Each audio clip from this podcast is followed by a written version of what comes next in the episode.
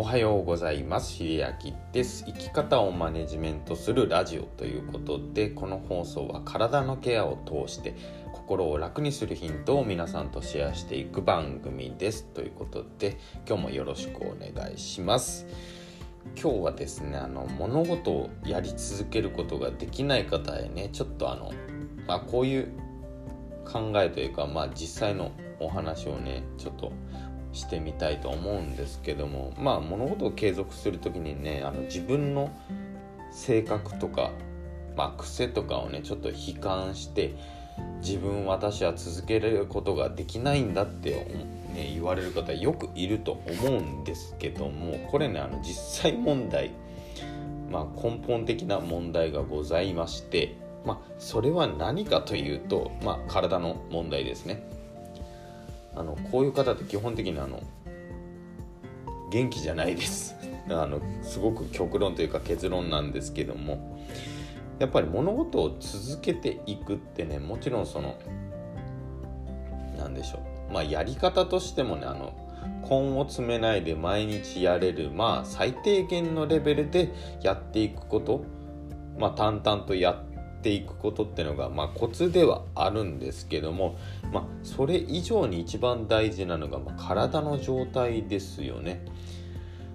であの体の元気がない時にまだ頑張らなきゃとかこれ以上頑張らなきゃって思われる特に真面目な方に多い傾向があります。であのそういう方はまず一言はまず休んでください。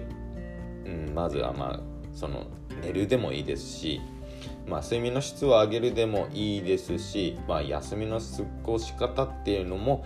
考えていただく。まずそれからですね。あの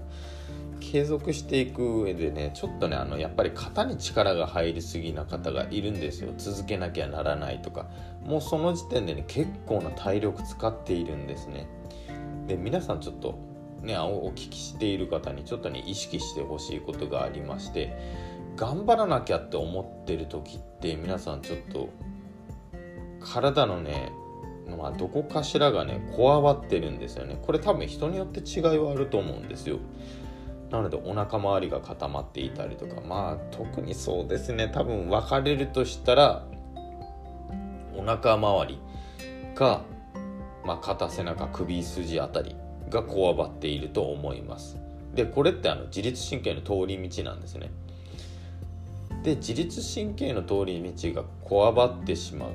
方っていうのは基本的に頑張りすぎで真面目な方に多いです。まあそこで緊張だったりね。まあすごく意気込んでいたりとか。まあ基本的にまあ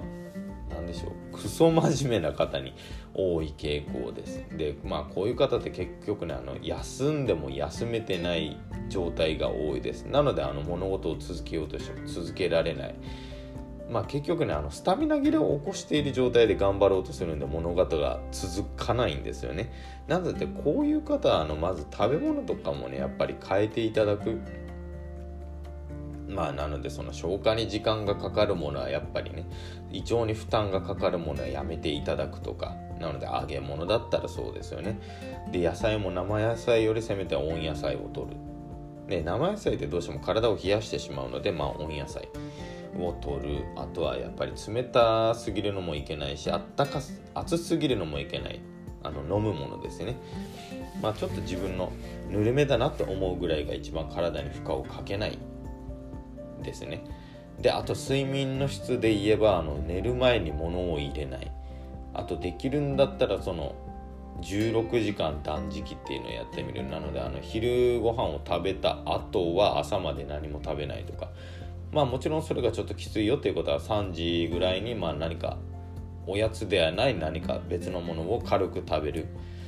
っていうことをやって、まあ、16時間断食してみる。まあこれもね続けてみるとその便通とかも良くなったりするんでねあの疲れも取りやすくなりますしむくみも減ります。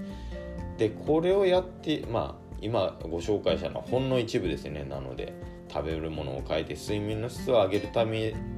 ためにその断食をしてみるとかね。16時間断食ですね